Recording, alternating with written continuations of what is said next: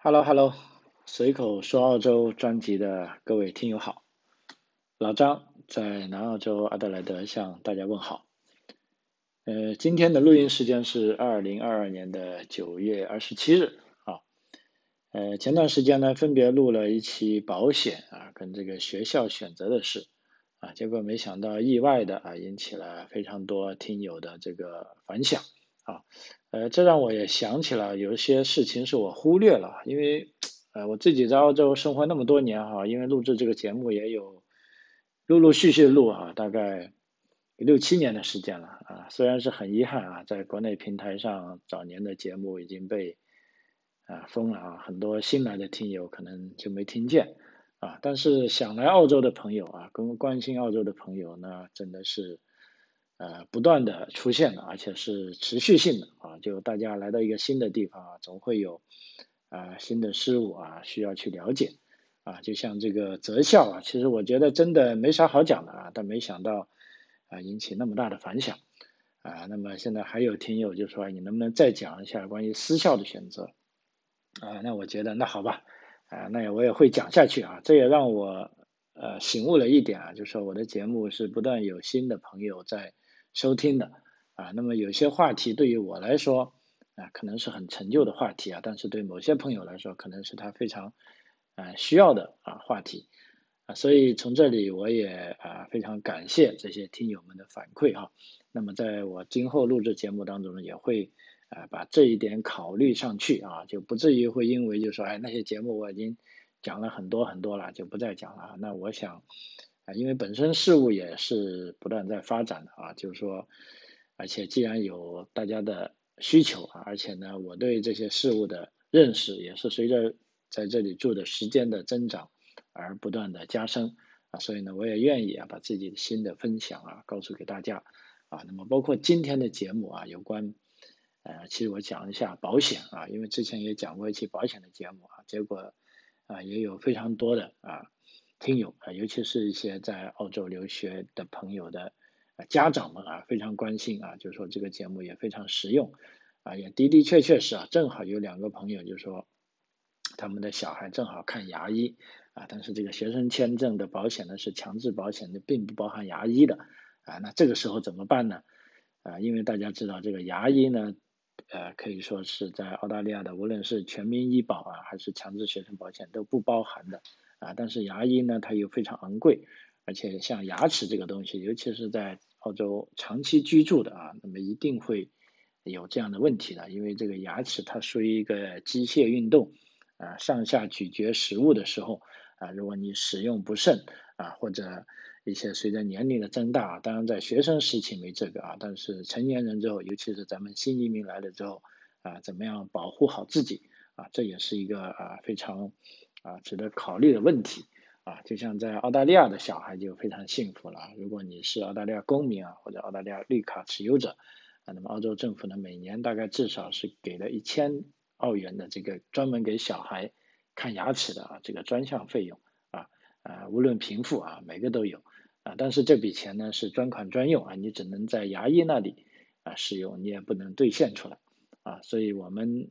啊，这边的小孩基本上都是每一个人他都会定点啊、定时的去看牙，就像我家那个小子啊，他小时候长得不太好，但是通过这个牙医连续性的观察、不断的矫正啊，每次每隔半年去看一次啊，给他洗牙，然后给他耐心讲一些啊牙齿护理知识啊，那么到现在其实他的牙齿已经比当时呃预想的啊好多了啊啊，所以啊。我觉得这套体系是挺完善的啊，所以今天呢，主要就跟大家讲一下这个，呃，澳洲怎么样使用保险啊？咱们学生保险买了这个海外学生啊这个保险之后，是不是还有一些附加保险啊可以选择啊？我觉得这个是非常关键的啊，因为尤其是从中学时代就啊过来留学的啊孩子们，这时候呢正处于一个生长发育期啊，这个牙齿非常关键啊，有的时候。啊，如果自己没有留意啊，而且有的父母呢又远在万里之外啊，那么就导致如果牙齿一旦出问题呢，啊，没有及时的去矫正呢，那以后呢就可能会要花出啊比较大的啊成本。啊，因为本身这边讲的澳大利亚的医生呢也是啊，怎么说吧，即便这个家庭医生也是分很多流派的，我们在这里就先姑且不去评价他的这个呃医术怎么样啊，就像我们家啊，我们家啊基本上定点呢是在我们家附近的啊一个诊所，一个诊所里呢就有两三个啊会讲中文的。啊，这个医生啊，那么当然了，有的医生看他的名字应该是来自中国大陆的，也有来自台湾的，也有来自马来西亚的，啊，但都非常 nice 啊。在这个时候呢，我就有意识的啊去找了不同的医生来去呃看我的这个病啊。我觉得他们的观点有的时候甚至是互相对立的啊，也非常有趣啊。所以在这里也跟大家分享一下，就是说举这个例子的目的呢，就是说呃可以跟大家讲，就是其实。要看医生啊，在澳大利亚还真的是有一些啊技术含量的啊，你一定要自己要学会找医生去看，这样呢才能更好的啊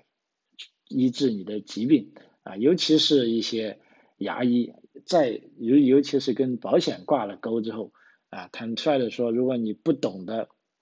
这些基本的技能啊，你不去太了解那个保险，那明明保险公司在某一种病上可以给你赔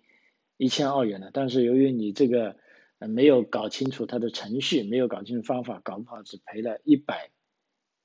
澳元啊，也是有可能的啊，这个是啊存在的啊，我是听说过这种案例的啊，也是身边的朋友啊，所以今天呢啊，我就按啊咱们这些家长朋友的一些要求啊，跟正好我这几天都在啊做这些功课啊，就跟大家大家重点分享一下这个。啊，学生保险跟学生保险额外的啊，这个保险啊，到底是怎么回事啊？应该怎么样使用啊？因为今天这个时间关系啊，只能讲一些大的原则啊，方向性的问题啊。而且我这边呢，也不是在卖保险啊，我也不推荐说任何保险公司啊，因为对于我来说，我如果是找我办事的呃这些朋友也好，客户也好，如果我认可，如果我们聊得来的话，我会帮他。那这时候呢，我是代表他的利益啊，我并不代表啊任何保险公司的利益啊，包括选择学校也是这样。有的人说老张，你可以找学校拿这个 commission 啊，的确是。那有的人的商业模式是是这样，包括买保险啊，事实上保险公司也会给啊这个佣金啊给到这个机构啊，那么这个时候呢，他就可以承诺免费帮你啊办理学校啊，甚至啊办理保险。啊，这是一种模式，但我的模式不是这样的，我的呢是代表我的客户的利益啊，我做他的这种啊 consultant 啊顾问啊，一切是以我的客户啊的这个利益为核心啊，因为我收的是客户的钱，我不收这个保险公司的钱，也不收学校的钱啊，所以这个时候呢，我就更加可以以客户的啊利益为核心，以客户的。角度出发来选择啊各种机构啊，就像有的朋友一上来就问我，哎，老张，你手上有多少学校，帮我申请一个好的学校？我的当时一试就不知道怎么回答。一个你说我有多少学校，我可以说我没有学校，因为我的确没有跟任何学校有佣金协议啊。但另一方面，我可以告诉你，我有澳洲所有的学校啊，因为我是澳洲持牌的这个留学顾问啊，我有资格啊，而且有这种谈判的能力啊，跟这些学校。去索取他们的资料啊，为我的学生啊寻找更好的学校啊，所以从某些方面来说，你可以认为啊，甚至我自己也回答我没有一间学校啊，但是呢，我又拥有澳大利亚所有的学校啊，只要他能够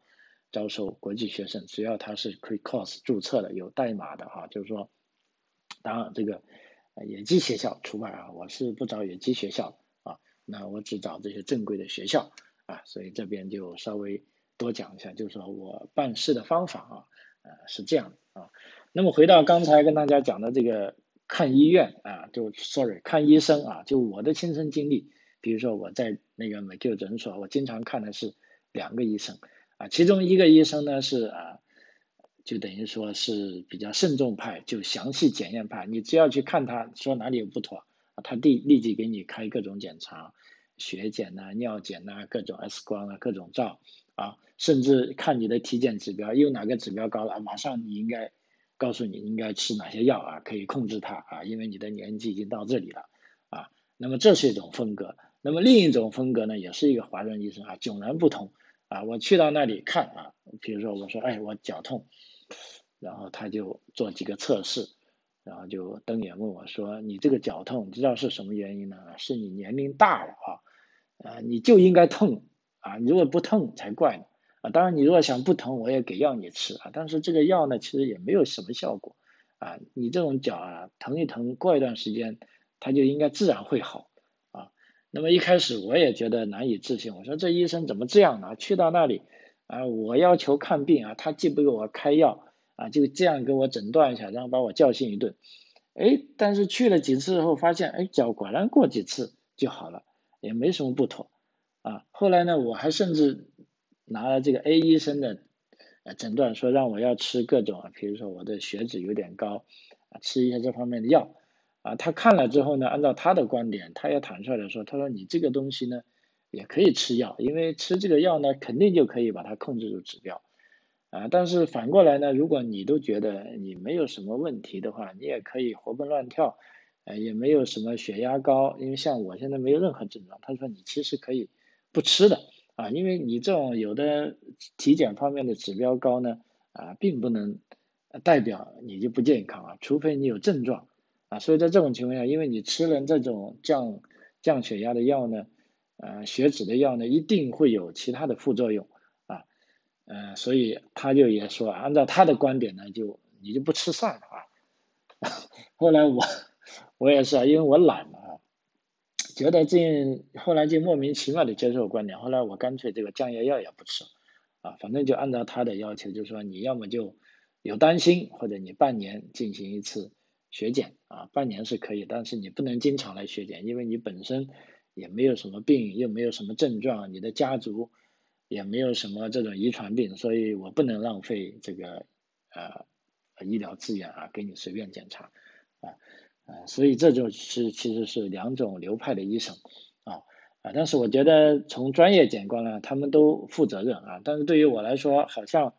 至少到目前为止啊，两种我觉得这种观点都可以接受，但是有时这个懒字上心头呢，我就接受第二点了，我就选择这种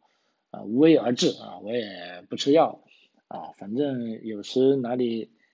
呃脚疼的啊或者手疼呢，其实老师说有可能就自己是用力不慎或者运动过度啊，其实过几天也就好了，就慢慢的我也呃尽量啊少去看医生了啊，所以大概。啊，情况这样，所以在澳大利亚，如果你也有机会遇到这样的医生呢，如果你不确定的话啊，就是说我还是建议你可以啊找多几个啊医生来看一下啊，因为目前来说可以说是诊断设施大家都是一样的啊，这个呃医疗设备也是一样的，主要就看医生对你个人的呃理解，以对他以及他对整个体系的理解，因为我们相信澳大利亚的这些。啊，持牌医生都是相当专业的，啊，但为什么他们有时候也会做出，啊，就像我刚才讲的，这两个医生基本上做出完全不同的诊断呢？啊，但虽然对于我来说，因为我这个轻症啊不重要，但是对于一些啊重症的或者是一些的确有很难受的症状的这些朋友，我就建议你啊多找几个医生啊，因为毕竟这个诊疗的病例啊跟个人的主观在这方面是占了很大的啊。成分啊啊，但是检验的结果呢，你就不用老去检验了，因为澳大利亚的基本上所有的检验结果呢，只要是医院的或者这个合法的检测机构的啊，这些结果都是公认的啊，这方面你倒不用去检啊啊，所以这就是看家庭医生的一些啊，我个人的经历啊，老实说在这里待了那么多年，我慢慢已经啊适应了啊，就自己舒服就好，就是说我不会。看着太追求于那些啊，比如说体检上面的各种啊参数啊，比如说本来是十的，你已经十五了，你会觉得好像很不舒服了。我都现在慢慢习惯了，我只要觉得自己啊各方面都很健康，而且生活习惯也算正常，那我就不去太担心啊指标问题了啊。OK，呃，现在我们说回这个啊这个学生保险啊，说回咱们正题啊的问题啊。因为我们知道啊，这个澳大利亚的，如果你只要是持有合法的学生签证的持有人呢，是一定有相应的学生保险啊，因为这也是澳大利亚的这个留学生呃福利规定，这个法律所规定的，就是说你必须要有正式的保险啊，你才能啊获得澳大利亚的这个呃学生签证啊。反之，如果你没有学生保险，你是不可能获得学生签证的啊。所以在这里来说呢，呃，无论是啊学生保险还是跟学生啊签证有关的这个陪读签证啊，都是必须要有保险。那么既然是强制性的保险呢，所以这个保险的费用来说，相对来说是比较便宜的啊。比如说学生保险啊，无论你任何一个保险公司，一年也就六七百澳元啊，这个其实是相当便宜的。因为为什么呢？你对比一下，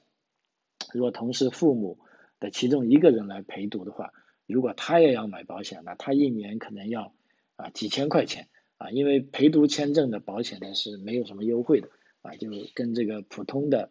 呃，海外旅客到澳洲访问的这个保险是一样的啊，所以这个是非常昂贵的啊，所以相对来说呢，首先学生保险呢是一个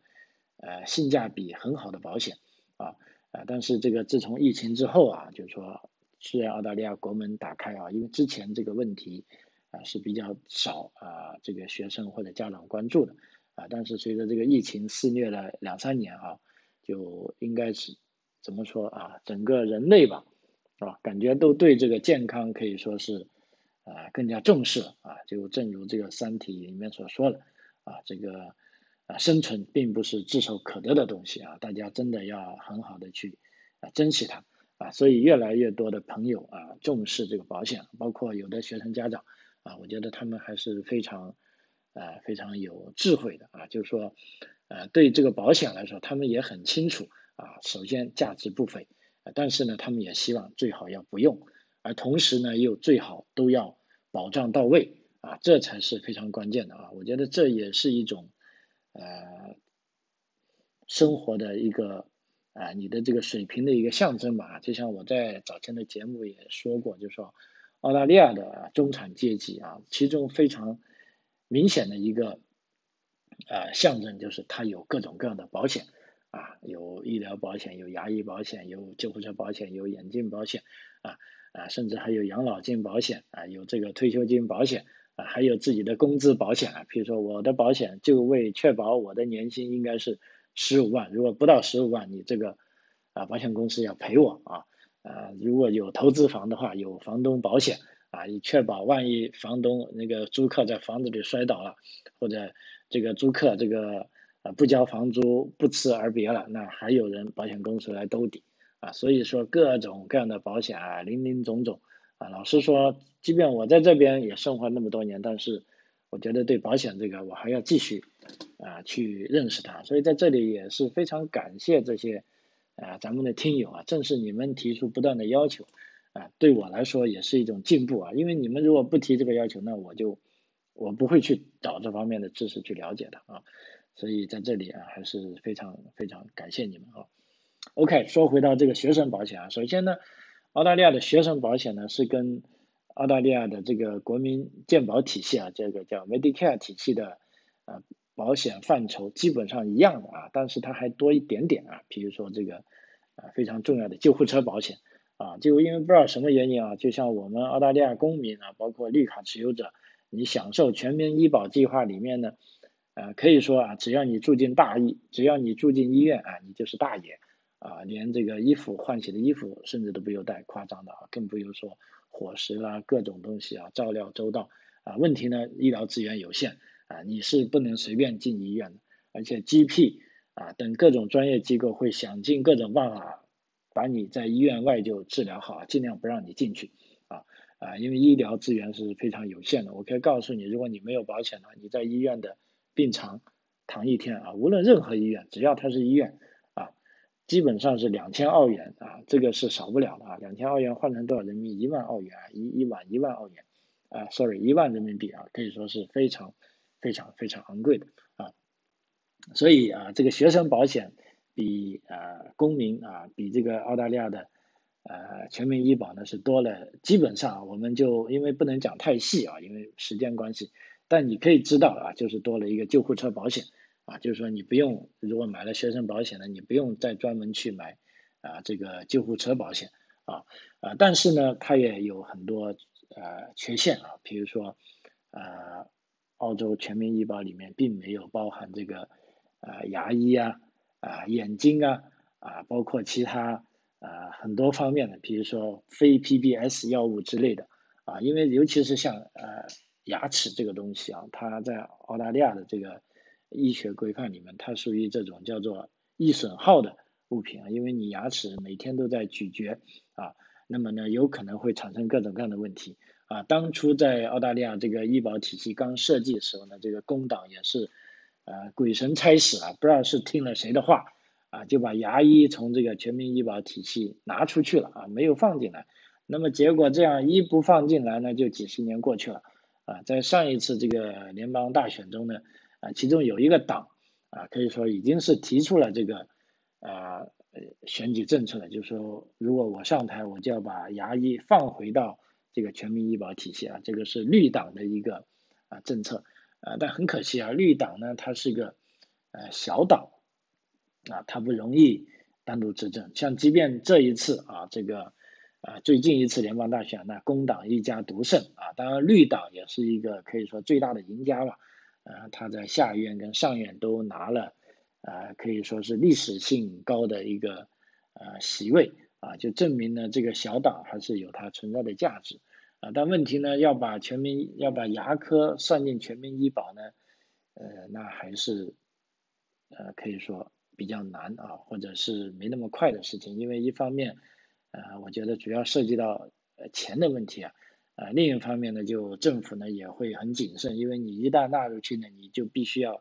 确保有足够的啊这个医治能力啊，你不能说。啊，把它弄进全民医保体系，你的这个啊医疗能力又跟不上，那这样呢，一定民众会怨声载道啊啊，所以呢，目前啊，这个牙医，比如说我们在这里待的啊，就我们也会买一些额外的保险，比如说我买的保险就有啊这个牙医保险啊，有救护车保险啊，还有就因为我是近视眼镜嘛啊，我的这个保险还包含了啊近视眼啊，甚至呢这个保险里面呢还有一些。啊，比如说中医的诊治啊，但是这很奇怪，中医诊治呢，它只给你报销这个诊费啊，但不包含药费，因为澳大利亚的医疗体系呢，他认为中药啊，并不是他们认可的药啊，最多只能认为那是一种保健品啊，既然是保健品，就不能纳入这个药品的范畴啊，所以这个药品呢，即便保险公司也不给报销了啊，但问题这里呢，中药在澳大利亚切切它又比较贵。啊，所以 这个也是没办法，就是说，保险啊可以 cover 你的这个，呃，呃，怎么说呢？可以 cover 你的中医问诊啊，但是中药是不可以报的。所以普通的啊学生保险，我们就可以这样想象啊，当你遇到紧急事情的时候啊，或者感冒发烧，凡是认为这些有病状的啊，那这时候呢，你可以用你的学生保险啊，基本上。啊，都可以啊覆盖啊，都可以或多或少的啊，保险公司会帮你支付一笔费用啊，尤其是如果遇到大病的话，就更不用担心了，这个保险公司肯定会按照法律啊进行支付，这不用担心啊。但问题来了，这时候如果就像啊，我之前有一些听友说我的牙齿有问题或者我的眼睛有问题，这怎么办呢？啊，因为在这个学生保险里呢，其实是。啊不包含这样的。当然，你说牙齿有问题，如果是因为交通事故或者是由于病变啊造成的这个牙齿或者眼睛啊出现问题，这个是报销的。但问题是你如果专门，比如说，哎，我要去啊验一下眼啊，去配一下眼镜，或者我的这个牙齿好像长得不太漂亮，我要去箍牙啊，那么这些呢，其实都是很大的一笔费用啊。那么这些呢，恰恰又是这个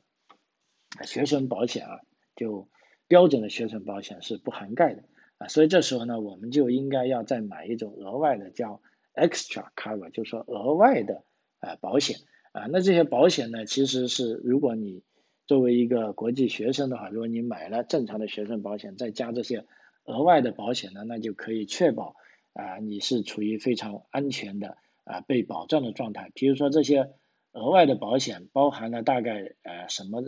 范畴呢？我可以。啊，稍微跟大家讲一下，因为这几天也正好是，呃，在做这方面的功课啊，所以啊，我也呃用了很多资料啊，譬如说这些额外的保险，包括啊普通牙科啊，包括矫正牙科啊，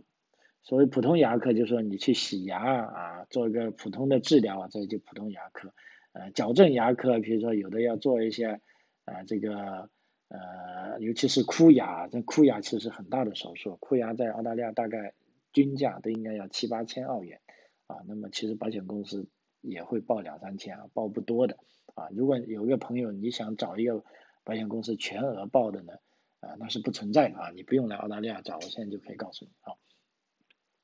呃，除了普通牙科啊，还有呃主叫 major dentist，这个就是一些主要的牙科啊和牙髓，还有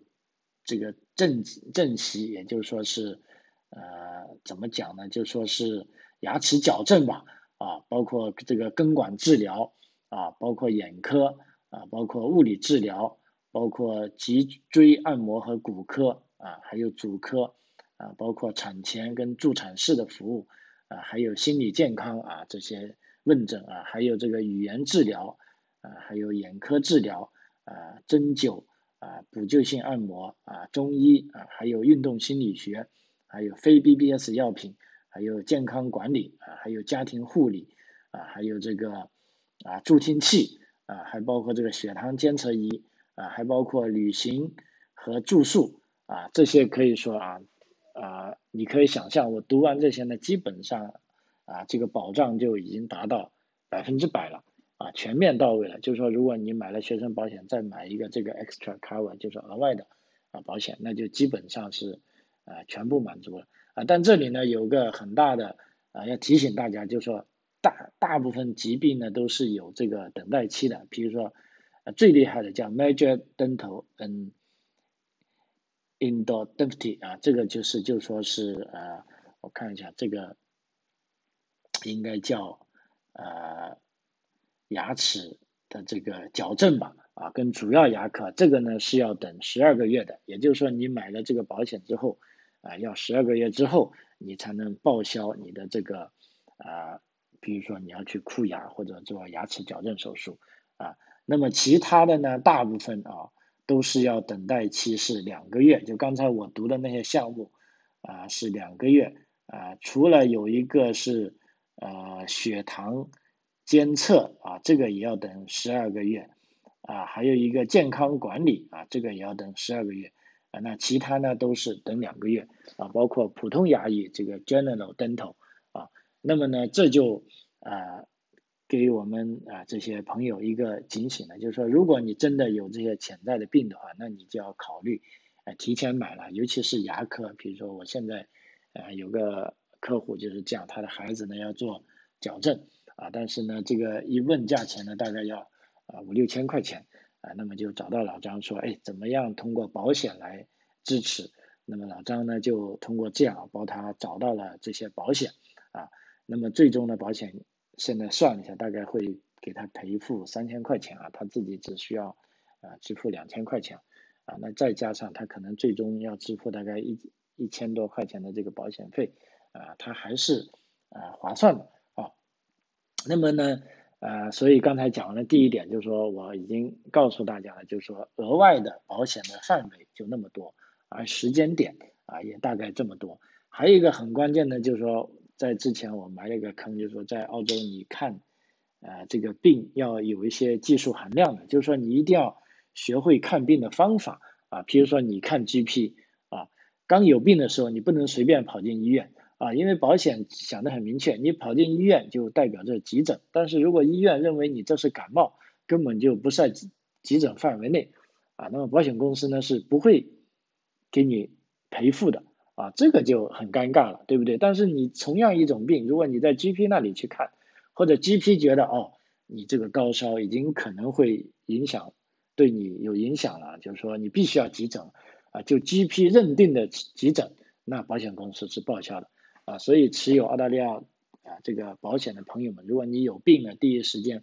一定要去找你的家庭医生，找 GP 啊，除非在另一种情况下，比如说你都昏倒了。或者流血不止，你是被救护车拉走的，那这就是肯定是急诊的啊，甚至有的是路人帮你报警啊，那么就确定无疑的是急诊的。但是如果你自己啊主动去看的话啊，你一定要是啊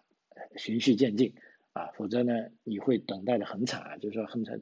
之前经常有人吐槽澳大利亚医疗体系啊，不仅是澳大利亚，英国、美国都这样说。哎呀，我发高烧三十九度去到医院，等了几个小时没人管，就塞了个冰袋给我啊，等等等等等，然后等到的时候我的烧也退了，然后医院又把我赶回家啊啊，就由此想来证明这个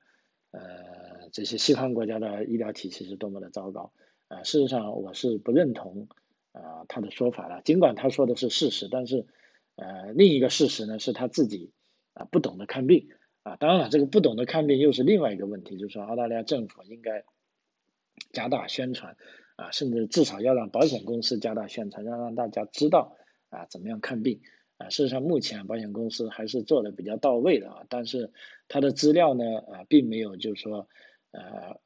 完全啊中文化，因为澳大利亚是个移民国家啊，它不不能说这个资料。只提供中文而不提供其他文的，因为如果他提供中文，他必须要同时提供二十多个国家的文字啊。那么这十几年呢，我在这住的，我觉得保险公司也在进步吧。就是说以前是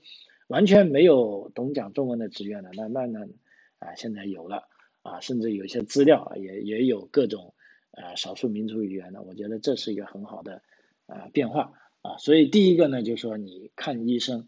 啊要按照。合适的程序啊，第二呢，我讲这个关于保险，就是说这个 extra cover，就是额外的这个保险，就更加要呃学会使用合理的程序。比如说，我们举个例，看牙来说啊，牙医其实是一个技术含量最大的，也就是说，我刚才举例啊，如果你找了不合适的看法，明明保险公司可以给你报销两千块的，但你可能只得到了报销一千块啊，因为为什么呢？啊，首先，保险公司它的报销呢是根据牙医来诊断来进进行啊报销的。比如说，你先洗个牙，那就是普通牙科，那普通牙科你不需要等十二个月。比如说，你买了这个呃额外的保险，你两个月后就可以去洗牙了。通过洗牙这个普通牙科来诊断，看一下你的牙是不是有问题。如果这时候有问题呢，那牙医会做个诊断，这时候你只需要。啊，告诉牙医，你说那我有这个保险，啊，那么这时候呢，有的牙医呢，呃，他就会知道，既然你有保险啊，他就知道怎么做了啊，就是他可以充分的把你的保险用起来，让你用最少的钱，因为一方面你用最少的钱，第二方面他其实另一方面他可以向保险公司啊进行啊要求付款的，因为你有保险，啊，这时候呢，等于说你循序渐进啊，先去洗了牙啊，做一个初步诊断。啊，如果认为你这个牙需要做这个 major dentist，就是说要做这个主要的治疗的话，那这时候呢，你再去啊货比三家。啊，这时候呢，你一定不要怕困难啊，因为我刚才讲了，不同医生有不同的诊断啊方式或者他们不同的诊断理念。第二点呢，在这个牙医的保险有个很重要的，就是说很多牙医呢是跟大的保险公司有挂钩的。啊，那么当然了，保险公司跟这些挂钩的牙医呢，也是这这些啊比较受欢迎的，或者这个啊市场评价比较好的。那这时候呢，如果你找到这种牙医呢，啊，那保险公司呢可能会赔付的更多啊。譬如说，为什么我会呃在这边呢就帮一些朋友买我认为比较好的啊这个保险呢？因为这也是我的一个啊选择出发点，就是一定要考虑到你。尽量方便的索赔，第一，第二呢，尽量可以索赔多一点啊啊，这时候呢，你就一定要按照保险公司的规矩办事。比如说，我同样去找两个牙医，一个牙医呢是跟保险公司，他是保险公司的 partner 啊，另一个公牙医呢，他不是保险公司的 partner 啊。我们假定他们的医术都是一样的，他们所用的材料都是一样的，那他们的报价也可能是一样的。比如说，你这个牙科手术报价三千块。但是呢，如果你找到了第一家，那正好这个牙医呢也是这个保险公司的 partner，这个时候呢，保险公司呢就会愿意为你支付两千块钱啊。但另一个啊牙医他不是这个保险公司的 partner，那这时候呢不好意思，保险公司最多只能支付给一千块钱。这时候呢你想一下，马上对比就出来了，你马上就多损失了啊一千块钱。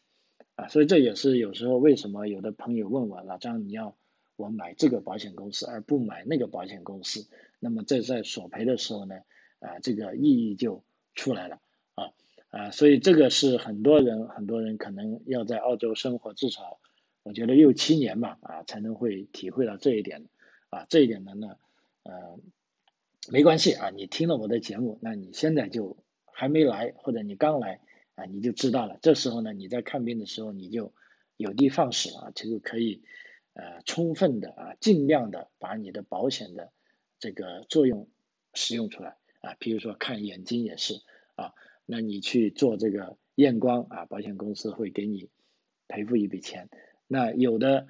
呃，如果这个眼镜店呢，它是保险公司 partner 呢，啊，比如说你去配近视眼镜、配墨镜啊，甚至你买镜架，你单单买镜架也好，或者仅买镜片也好，那保险公司呢都会有一定的啊赔付啊啊，从这个一百到两百不等啊，据我所知，现在最高的是有二百五十澳元啊一年啊啊，这个额外的保险的赔款呢都是。